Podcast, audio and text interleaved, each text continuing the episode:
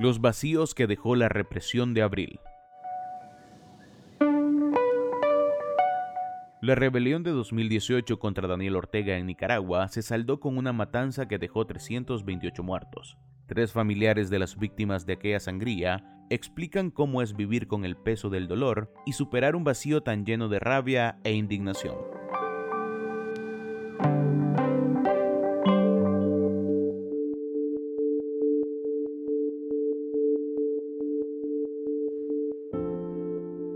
Carlos Manuel ya no ocupa la silla de los regaños. La silla de los regaños es raquítica. Delgadas varillas de hierro soldadas conforman el rústico asiento de amplios apoyabrazos en los que Carlos Manuel Díaz ponía los suyos, muy fibrosos por el trabajo operario en la zona franca, para escuchar a su madre cuando ella le llamaba la atención o lo corregía. El último que Candelaria Díaz le dio a su hijo de 28 años fue por cuestiones personales y ocurrió seis meses antes de que fuera asesinado por paramilitares del gobierno de Daniel Ortega y Rosario Murillo, la noche del 30 de mayo de 2018 en la ciudad de Masaya. Carlos Manuel decidió mudarse a la casa de una nueva pareja sentimental. Entonces Candelaria, madre soltera que ejercía total autoridad sobre él, lo sentó en la silla en la que lo reñaba desde jovencito para aconsejarle. Le dijo que estaba alegre que tuviera una nueva relación, pero que fuera juicioso. La plática finalizó casi como siempre. Ambos compartieron comida. Lo de la comida era propiciado porque la silla de los regaños está ubicada en la cocina de la casa, un área olorosa y de piso de tierra que divide la sala del patio.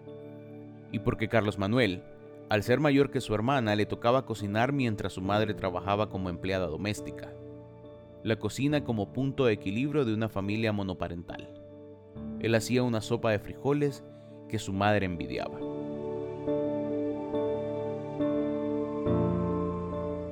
Aunque Carlos Manuel se mudó a la casa de su nueva pareja, siempre llegaba a su casa a hablar, a cocinar y a comer con Candelaria. La noche del 30 de mayo de 2018, tras la sangrienta masacre registrada en Managua en la Marcha de las Madres, Carlos Manuel decidió caminar desde la casa de su novia hasta donde su mamá, en el barrio Monimbó, para felicitarla por el Día de las Madres.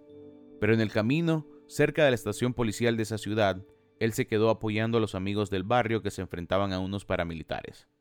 Ese día también hubo brutalidad en Masaya. Una bala que provino desde una antena ubicada en la policía, según Candelaria, impactó en el tórax del joven.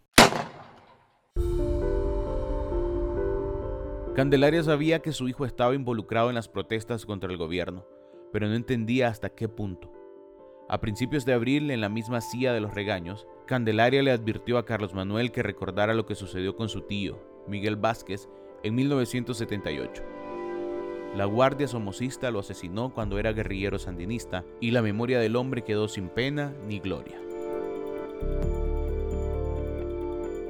Yo le dije que el dolor siempre nos queda a nosotros, los familiares, otros son los que se lucran, y cuando todo pasa, muy poco nombran a las víctimas y a sus familiares que piden justicia, asegura Candelaria. Es una mujer práctica. Ella dice haber tenido una mala relación con el padre de sus hijos y la necesidad de criar sola a sus hijos endureció su tesón. Pero esta madre no estaba preparada para la llamada que recibió la noche del 30 de mayo, cuando la convocaron a la placita de Monimbo a recoger a su hijo herido. Pensó que era una herida en el brazo, en la pierna, pero no imaginó que fuera un proyectil tan potente. La bala desfondó el lado izquierdo del pecho de Carlos Manuel. Yo lo llevé a la ambulancia, que inclusive ellos no me querían dejar que yo me montara en la ambulancia. Pero ahí pues como estaban todos los muchachos, todo, no, no, no, y dejen a montarse que es su mamá. Entonces yo me monté en la ambulancia y llegamos al hospital, pero el doctor no, ¿qué le digo? No duró ni dos minutos en salir y dijo de que, de que te había fallecido.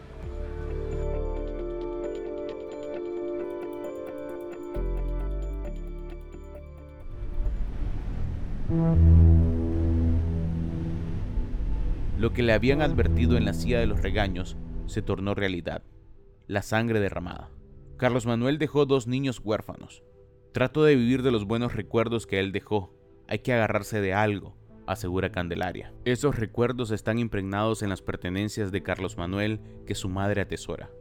una camisa que él usó en el baby shower de uno de sus hijos, la cama con el costillar de madera expuesto a falta de colchón, las dos gorras de los Yankees y los medias rojas de Boston tendidas juntas en el alambre, luidas de tanto sol que les ha caído desde hace 24 meses tras el asesinato. O ese catre que Carlos Manuel sacaba al patio para recostarse y coger fresco cuando llegaba del turno en la zona franca. Pero el espacio donde Candelaria siente que más falta hace su hijo es en la cocina.